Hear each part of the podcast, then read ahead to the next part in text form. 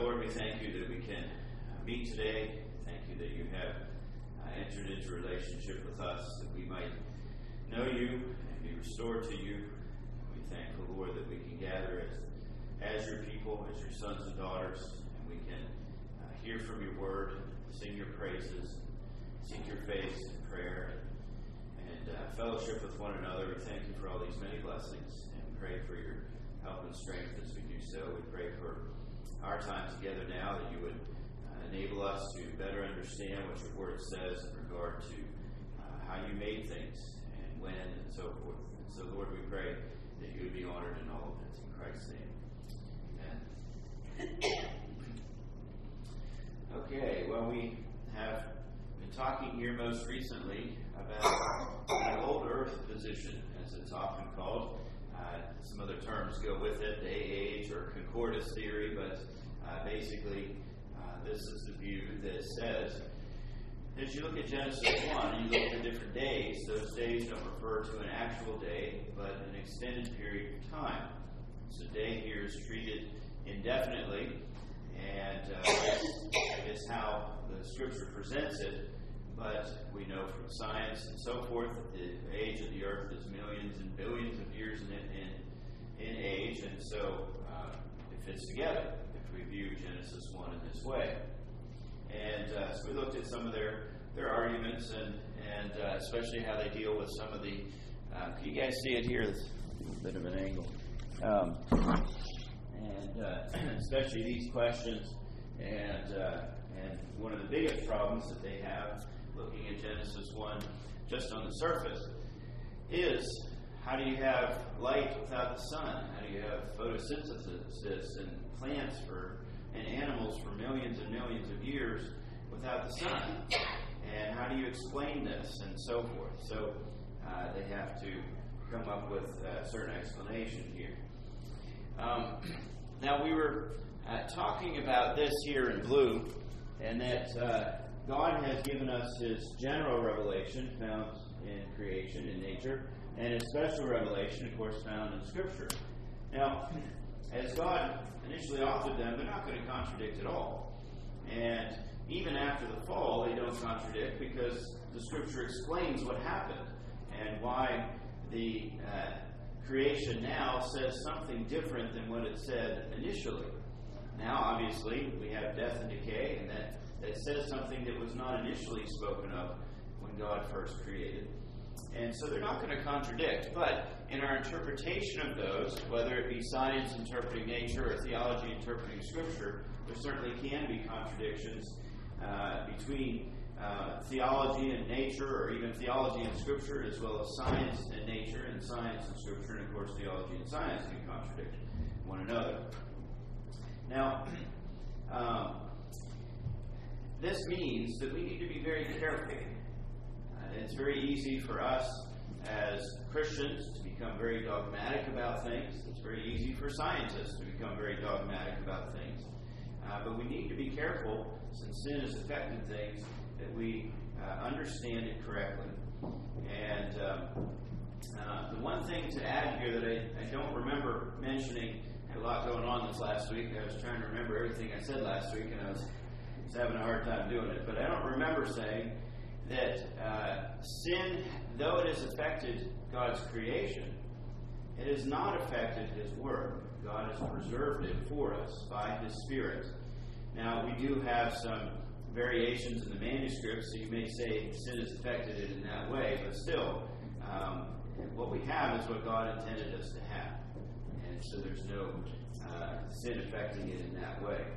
And so we can become, um, you might say, a little more dogmatic on our understanding of Scripture, but still, we're interpreting it. So we need to be uh, humble and careful and make sure we read it uh, as it's intended.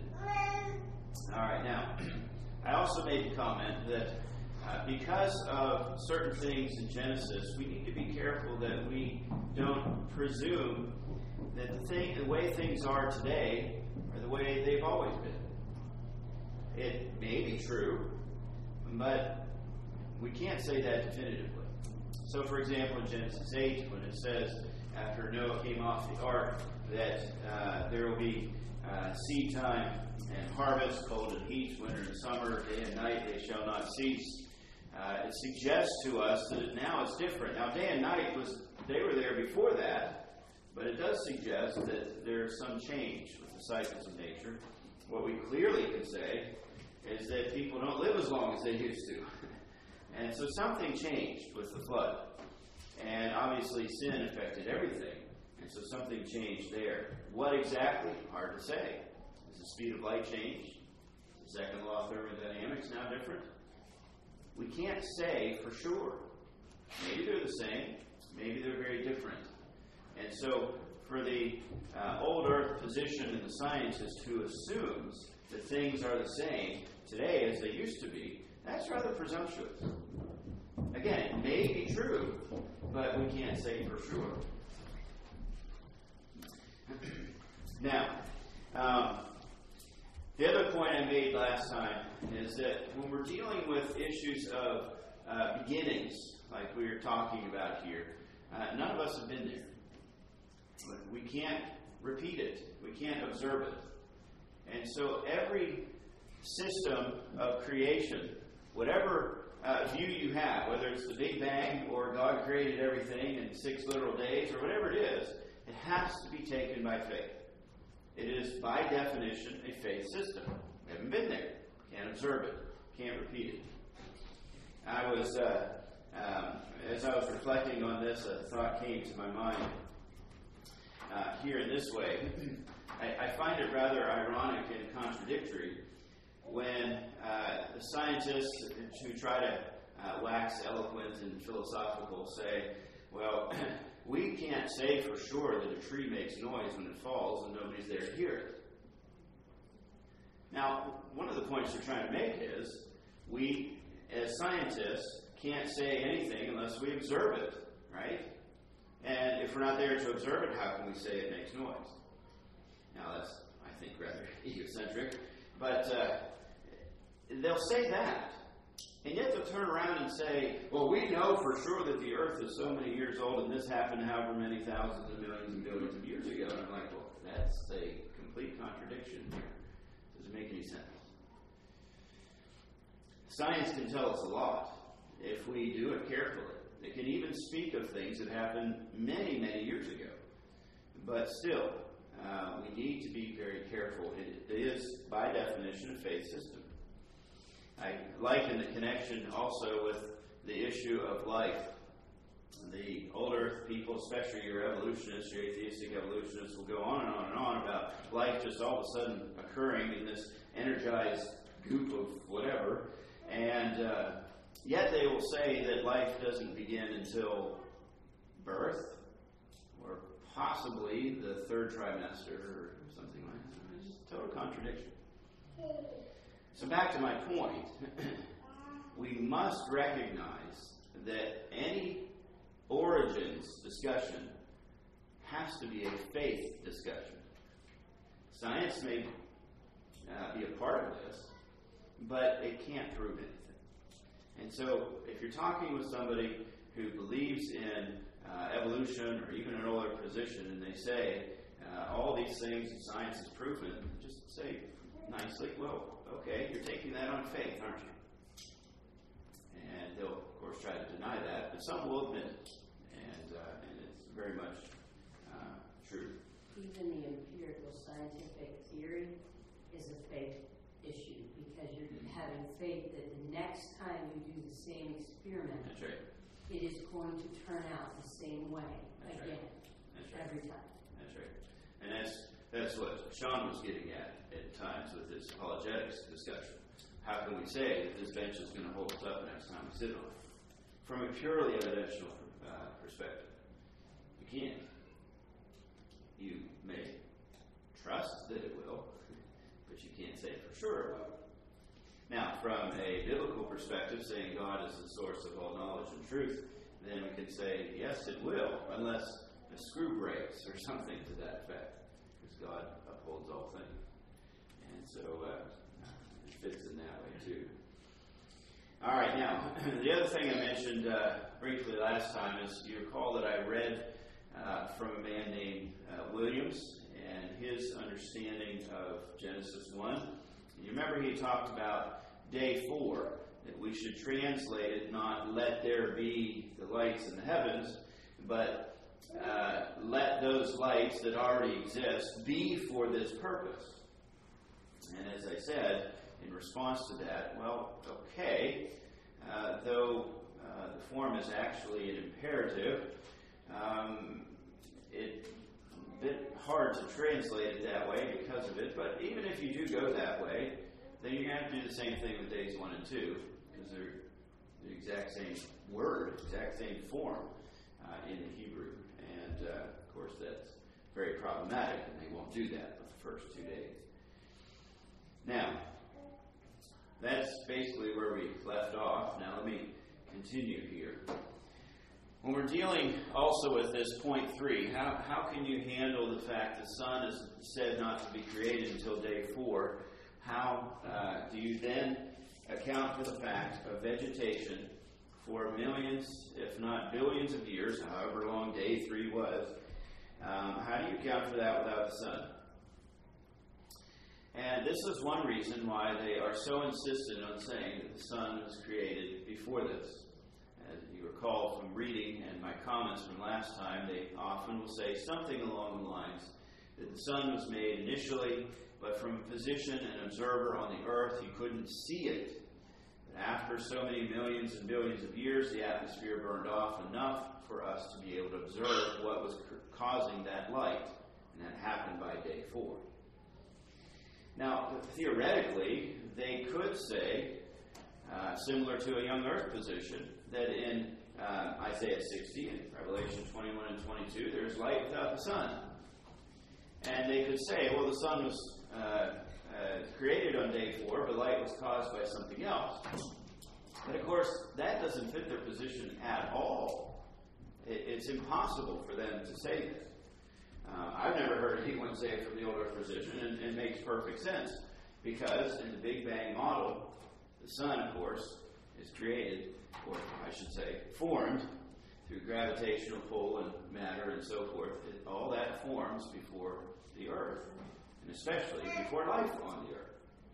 And so their system doesn't account for it. So they must hold to some kind of position that says the sun was actually created before day four. And You will have various opinions on how that was done. The one I've mentioned to you, at least in my experience, tends to be the most common uh, explanation. But you know, if you remember in Genesis 1 2, verse 1, God created all things, right? But in verse 2, it assumes that there is earth and there is water, right? And so, again, now they're going to have to push back the formation of the sun prior to that because usually they will talk about the formation of the sun, a larger body with all this mass beforehand, and then the remaining matter formed the planets and started circulating around the sun and so forth. So now it's got to be before chapter 1, verse 2 in their position. So again, you remember the quote I read from last time? He said, All that was done in verse 1, and the rest of the chapter is, he didn't put it this way, but very framework hypothesis like. It's just an explanation of things and, uh, and so forth. So it becomes very problematic for their position. So, uh, uh, just a few comments in that way. Let's turn now to Genesis 2. And there's another uh, passage here that becomes a problem for them. In chapter 2 and verses 4 and following, we see the so called second account of creation. And uh, they would agree with what we would say, and that is uh, chapter 2 is more topical in nature, chapter 1 is more uh, literal and chronological. But still, they have to account for verses 5 and 6, which say, chapter 2, Genesis 2, verse 5, before any plant of the field was in the earth, and before any herb of the field had grown, for the Lord God had not caused it to rain on the earth, and there was no man to till the ground, but a mist went up from the earth and watered the whole face of the ground. Now, in their position, they often talk about a gradual development of an atmosphere and, and uh, the, the, cycles of rain and evaporation and so forth. Um, but uh, this does become very problematic to them because it speaks of no rain uh, before certain things. certainly it says before man. Maybe we can say even before chapter 3 or the flood. And of course, you have different opinions on that. But no old earth position would say it never rained until Adam showed up. And yet, the text does seem to suggest that was the case. And so, uh, here's another issue that they, they uh, try to uh, explain differently. And they would go even further and say something along the lines of, well, this is topical, and so we can't take it chronological, and so they dismiss it in that way. I, am not sure we could go quite that far with the top focus here this way.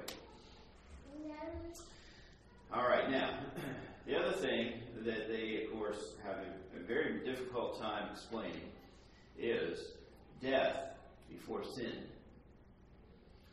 Okay, death before sin. They have to accept it with the death of the animal world, and of course, all the fossils and the fossil record, and so on and so forth.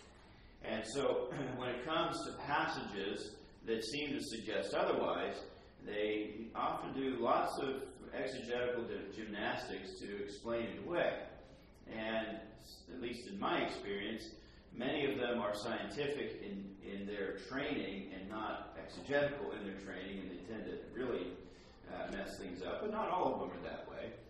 And uh, nevertheless, they try to explain it differently. So if you turn here to Genesis 3, and you look at verses 17 and following, here where God is punishing uh, the man for his sin, we see, of course, in verse 17, cursed is the ground for your sake. Right? Because of your sin, the ground is cursed. And it continues, In toil you shall eat of it all the days of your life, both thorns and thistles it shall bring forth for you. And you shall eat of the herb of the field, and the sweat of your face you shall eat bread, till you return to the ground. Of it you are taken. For dust you are, to dust you shall return. And so obviously, the connection here with death and decay and uh, thorns and thistles and, and so on and so forth, all this is deliberately and intentionally and clearly connected with Adam's sin. So, how do we account for this if you have to accept that there is death before this? Well, before we answer that question, let's look at a couple other things. Let's turn to Romans 8. And you recall here a couple, three weeks ago, we did look at this passage. And let's look at it here again. And uh, I do intend to come back here again. Um, I think we'll get to that today, that particular point. But in Romans 8, we see, beginning in verse 18 especially, Paul's talking about sufferings. And beginning in verse 19, then, he says, of Romans 8, For the earnest expectation of the creation eagerly waits for the revealing of the sons of God. For the creation was subjected to futility not willingly, but because of him who subjected it in hope. Because the creation itself also will be delivered from the bondage of corruption into the glorious liberty of the children of God. For we know that the whole creation groans and labors with birth pangs together until now. Clearly, Paul makes a connection here with man's sin and the effect on the creation. Right? Now, we don't necessarily have to go beyond that uh, though certainly I think we can. But at this point, I think everybody must acknowledge that Paul is making a connection. If, if, if they're looking for redemption, if the creation is, when the sons of men are received in glory, then, uh, the, the connection here with them being affected by man's sin, I think is very clear. Uh, created order is affected by sin. Let's turn to one more, and that is in Jeremiah chapter 12. There are several that certainly allude to this, and here are some that are more clear. Um, in uh, Jeremiah 12, note in particular verse 4. Jeremiah 12, 4. How long will the land mourn? The herbs of every field wither. The beasts and birds are consumed. For the wickedness of those who dwell there because they said he will not see our final end. He's obviously not talking about the animal's wickedness, he's talking about the sin of the Israelites, in particular those in Jerusalem. You read the uh, broader context, uh, those in the southern kingdom. Because of their sin that animals are affected. So, uh, again, there, there's a clear connection biblically in this way. Now, let's go to with another related thought. Let's go back to Genesis 1. And in Genesis 1, verse 29 and 30, we see this point. Genesis 1, verse 29, God said, See, I have given you every herb that yields seed which is on the face of all the earth, and every tree whose fruit yields seed. To you it shall be for food. Also, to every beast of the earth, to every bird of the air, and to everything that creeps on the earth, in which there is life, I have given every green herb for food. And it was so. All right. Clearly, we see here from the beginning that everybody was a vegetarian, including the animals. Every living thing. Now, in response to this, you often hear them say something along the lines, well, some were vegetarians and some were carnivores. But again, the text doesn't say that. It says every one of them. And so, um, they, of course, have trouble handling this teaching. Let's turn also to Isaiah 11. And uh, here we see a reference to the end. In Isaiah 11, beginning in verse 6, some of us may have been discussing this very chapter here during the Christmas season. And uh, so we see beginning in verse 6 of Isaiah 11 The wolf also shall dwell with the lamb, the leopard shall lie down with the young goat, calf and the young lion and the fatling together, and the little child shall lead them. Okay, so note the peace emphasized, but then it continues the cow and the bear shall graze. The young ones shall lie down together, the lion shall eat straw like the ox. And of course, it continues. Um, chocolate sometimes acts like he's a cow. He'll go around chomping on grass. But obviously, that's not his normal diet. And if he does too much of that, he usually hacks it up. but, uh, but we see here that when Christ returns, there's going to be this scenario peace among the animals, and the what we consider carnivores are going to be herbivores. Now, they would usually, the old earth people would typically respond and say, well, that, that's going to be totally different in the new heavens and the new earth. That's not how it is here on earth.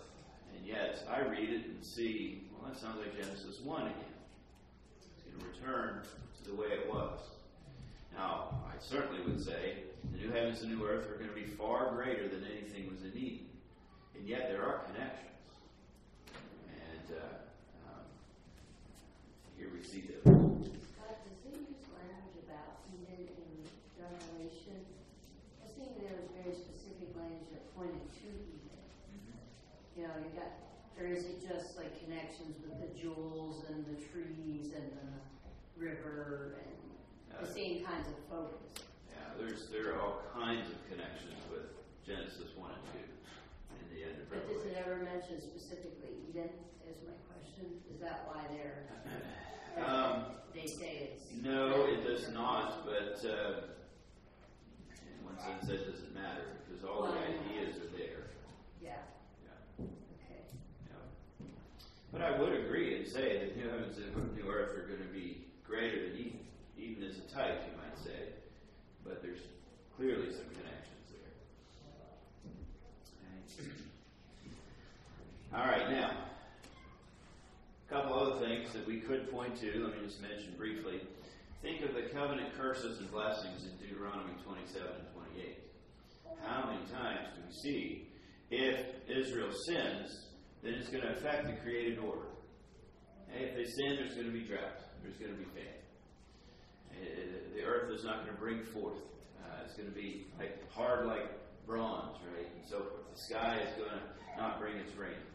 And if they do obey, there's going to be great abundance. The earth is going to bring forth all this stuff. And so, again, there, there are so many different places that speak of man's sin or obedience affecting the created order in some way. We could also turn to the flood, and you uh, recall I've mentioned at different times the flood is a decreation event. As we went through Exodus with the plagues, that is a decreation event. Clearly, the sin of mankind during the flood, sin of Egypt and Exodus, led to this reversal of creation as God brought judgment on them. And we could look at it in this way come to the New Testament, and Jesus starts healing people. This is a foretaste of the new heavens and the new earth, a reversal of the curse. And uh, some of that is the healing of people who are sick, some of that is calming a storm. Uh, so you, you, again see the effect on the created order in some way uh, uh with the coming of Christ. And it's a foretaste of new heavens and new earth. Um, as we consider Romans 8 again, that we read here just a moment ago, uh, Jesus' atoning work not only affected us, but when the sons of God are revealed, which will take place at Christ's return, then the creation is going to be restored. I've talked about the new heavens and the new earth. Clearly, God, uh, Christ has come to restore all these things. Um, we can look at the, the numerous places in Scripture that speak of the new heavens. Think of Isaiah uh, in chapter 65, for example. Behold, I create a new heavens and a new earth and the former shall not be remembered or come to mind. And then it continues and says, Be glad and rejoice forever in what I create, for behold, I create Jerusalem as a rejoicing. And so note the connection here with a new created order with a new creation, meaning God's people, the church. I might sound somewhat like a broken record here, but I think we could go uh, passage after passage and see this point. And so, theologically, the old earth position has a very difficult time answering the question how do you have death before sin? When the Bible clearly says that death and decay and all these things are a result of man's sin. Well, sometimes you'll hear them respond to this in this way. They won't necessarily point to each passage and respond to each one, but they approach it something along these lines. Again, as I've said, uh, you do have a variety of opinions, but, but this is something that is relatively common uh, you hear from. And that is, the Garden of Eden was in this pristine condition. There was no death in the garden. Those in the garden ate uh, fruits and veggies. And, and everything in the garden was as it's described in Genesis 1 and 2. But outside of the Garden of Eden, in the rest of the earth, there was death and there was decay and so on and so forth. Okay, well, let's come back to Genesis 1 again.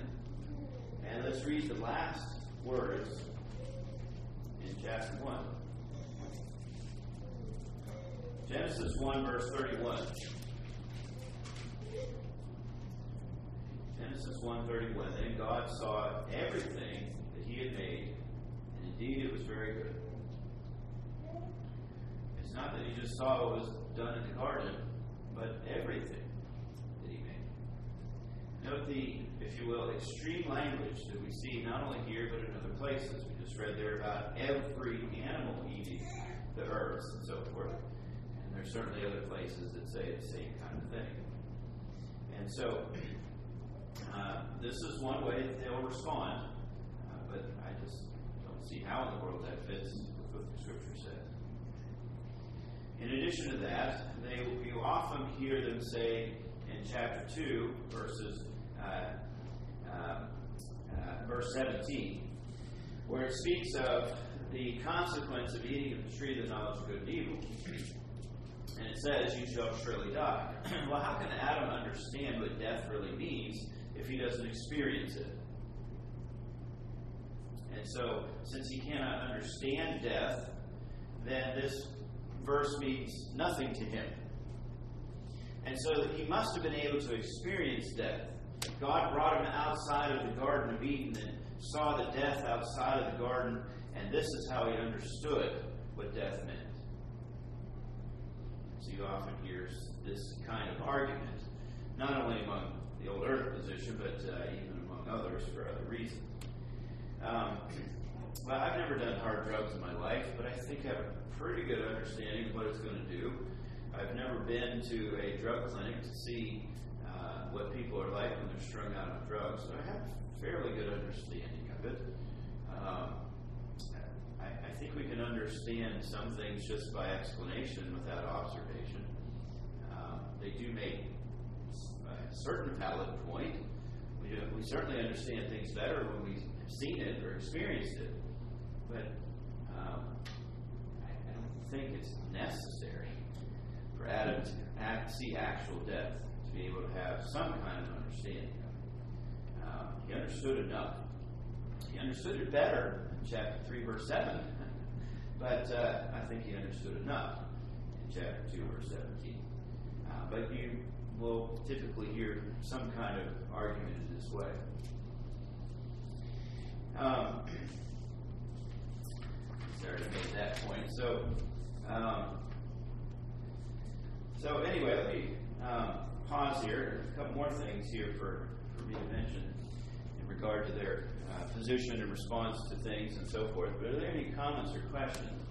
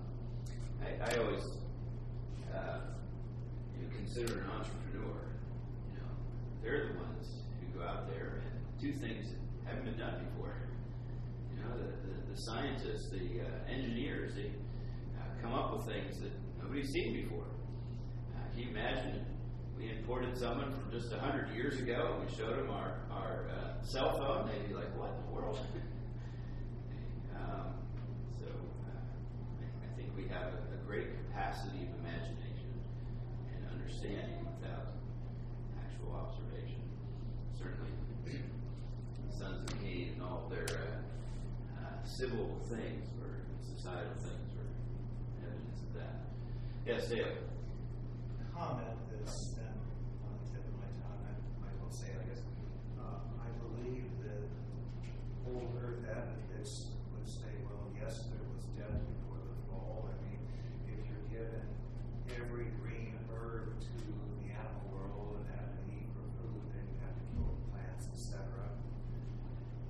is the word Hester or something like that? I'm not sure.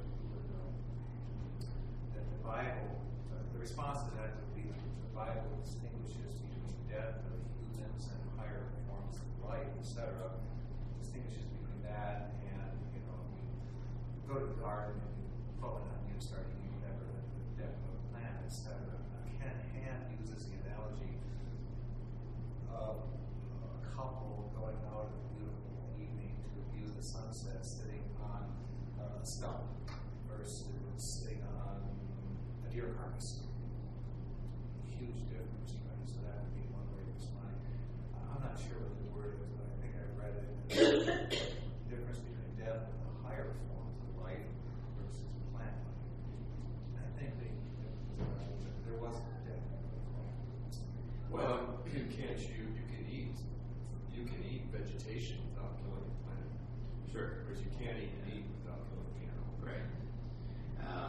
Some of your ultra left liberals will still consider that to be death, but uh, how you're going to survive if you don't you don't eat a few carrots or you know something. But uh, um, I don't recall hearing that argument within Christian circles that hold to an older position.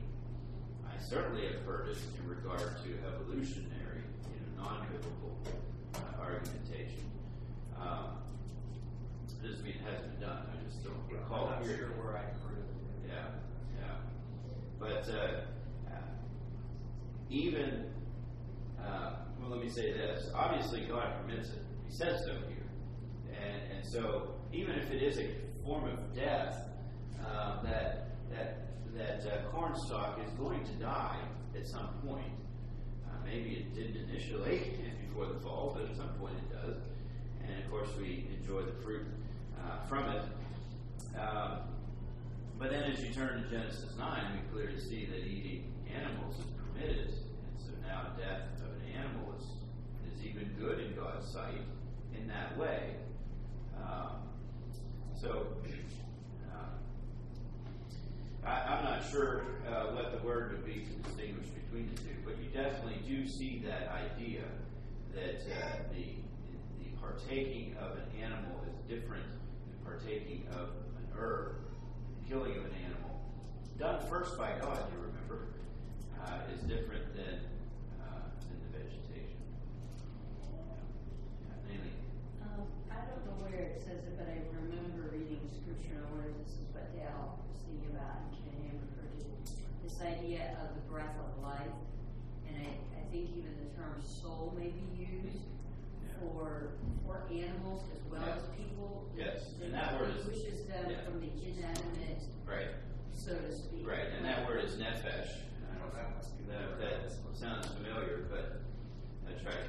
Yeah, a, a tree doesn't have a soul, though uh, Tolkien or Lewis may give it one. Um, uh, Well, I was thinking there, that distinction was made in Genesis one or two, but I can't find it. I, I was looking, um, Well, clearly it does say there in the creation of the, of the animals on day six that, uh, that they do have uh, a soul, the animals do. Not in the same way as humans do, of course. We where- have, Where is that, Scott? I, I was looking for that and I didn't see it. um, that chapter two? I read it read. um, yeah, I don't, I'm not seeing it in chapter one. Um,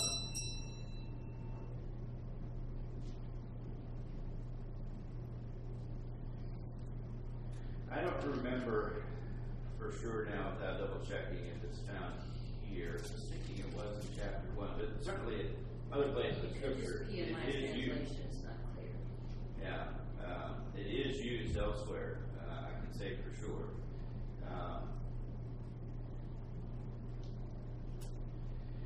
um, yeah, I, I suppose you could say you could point to verse thirty, everything that has breath of life, um, uh, in which there is life, as that the King James says it. Uh, you do see nephesh there, but uh, I don't. I'm not seeing it in verse, at least from the English, in uh, verses 24 and 25. But That, that must be at verse thirty that I'm seeing it, because I remembered that phrase, the breath of life, and, and talking about that before. yeah, yeah, and clearly that's not given to vegetation. Yeah. Yes, Sue. I wa- I once in a discussion with a woman about abortion.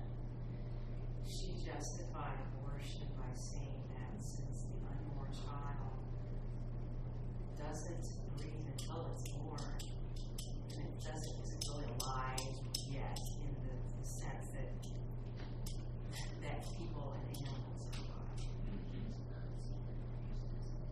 Is she a tree hugger? I don't know. I'm guessing that she had had abortion and was trying to justify. it. Yeah, could be. So, well, the angel and everything. Yeah, she got really angry. So I think she was being defensive. I may not have handled that the best way, but I'll try to do better. My comment is, note the inconsistency. You know, so many people want to save the whales, but they want to kill the babies.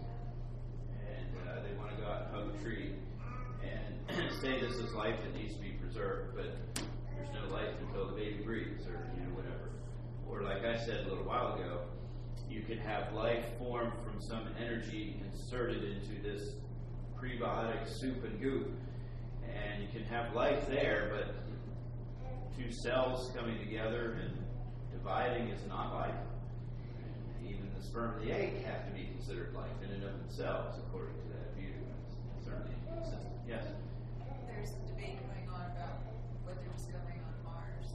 Mm. Maybe evidence of water was light, Right. Yeah. Yeah, that's right. That's right. Yeah, it makes such a huge deal about you know these things on Mars. Necessarily prove anything. Well, just because there was water does not mean it was life. They would not call water a living thing here on earth. Yeah. And, Yeah. yeah. Yeah. Yeah. And of course, the whole change from um, pro-life and uh, is we still use the term, but now of course they say pro-choice because they want to get it out, away from the idea of life and death and that argument because they know they can't argue against it. Saw another hand, Betsy. Um, clearly there, as we've been discussing, there's a, difference between the life of a plant and the life of an animal or human. Um, but, but again, kind of like Paul was saying, there's really nothing before the fall to indicate that anything was killed, even plants. Mm-hmm. That's right. I mean, even, you know, the animals that grazed wouldn't kill the plants, and Adam was given the fruit from the trees. That's right. It, it kept, if you would, regenerating. Yeah. I think it was just very. Yeah. Yeah, and yet we could, especially during the summertime, you know, we'd send our out, animals out to the pasture, the grass keeps coming back. That's right.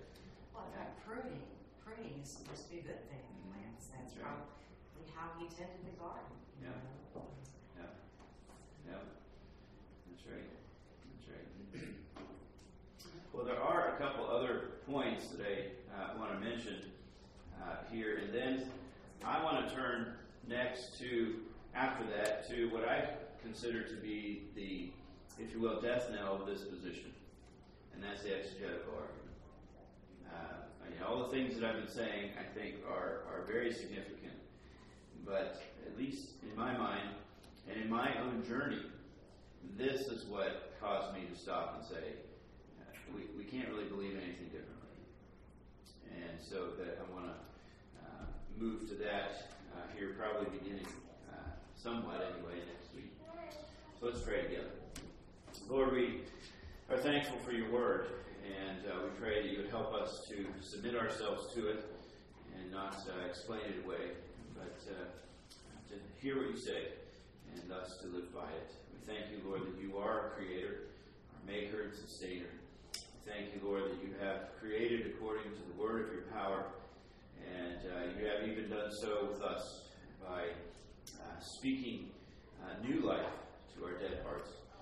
Uh, Lord, we are thankful for your uh, mercies to us, and we pray now as we come to worship as your people that you would be pleased to meet with us, that you would grow us in grace and to extend your kingdom. We pray in Christ's name.